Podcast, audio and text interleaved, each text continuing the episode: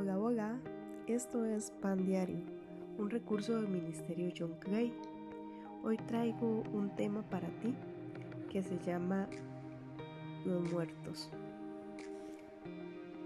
Hace un tiempo, una de las cosas más fascinantes que he vivido en mi carrera fue la clase de medicatura forense.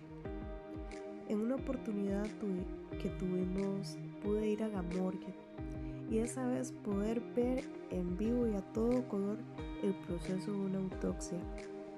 Para mí esto fue súper impactante, poder ver cada una de las cosas que hacíamos sobre aquel cadáver, saber que, que partes de su cuerpo eran cortadas sin dolor alguno y ya no había dolor ni reacción.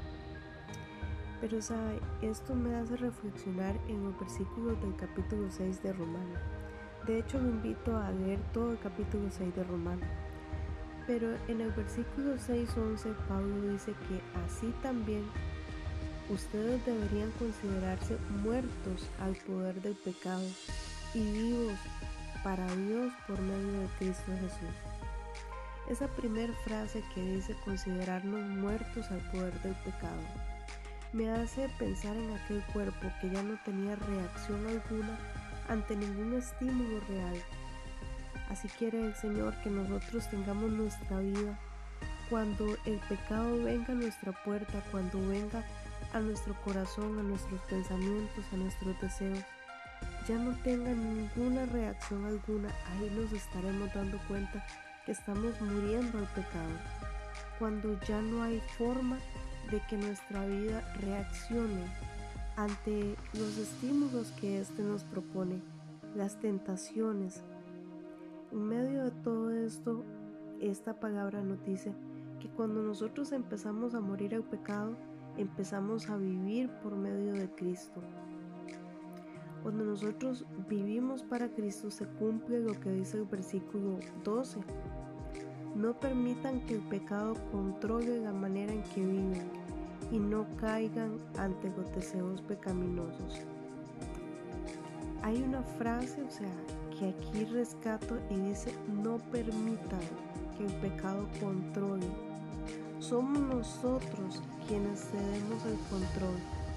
Así como cuando se agarra un control para cambiar una televisión, para poder hacer y, y poner el canal que quisiéramos, Asimismo nosotros cedemos ese control, cedemos por así decirlo el volante de nuestra vida y nosotros podemos decidir si es el pecado que está dirigiendo nuestra vida, nuestra manera de vivir y cómo es nuestra manera de vivir con lo que hablamos, con lo que decimos, con lo que pensamos, con lo que hacemos. Cada una de las cosas que usted hace están controladas por pecado o están realmente siendo un ejemplo de la vida que es en Cristo. Pablo nos hace una segunda advertencia, no caigamos ante los deseos pecaminosos. Si nosotros decidimos tomar el control de nuestra vida, cederle a Cristo, los deseos pecaminosos tampoco van a llegar es como una batalla en el cuerpo donde nosotros debemos decidir a quién le damos ese control y a quién deseamos que viva en nosotros, si Cristo o siga gobernando y reinando el pecado.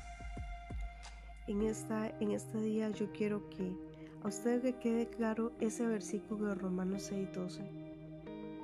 Que el control en tu vida lo tenga Cristo, que cada una de las cosas que usted haga o diga la tenga Cristo. Pero somos nosotros que muchas veces damos ese lugar al pecado. Que el pecado no gobierne nuestra vida ni nada de lo que hacemos. ¿Qué le parece si usted hace una oración haciendo esta petición a Cristo? Dígale, Señor Jesús, en este día yo me arrepiento de todo pecado y te pido que por favor seas tú quien controle y gobierne toda mi vida. En el nombre de Jesús, amén.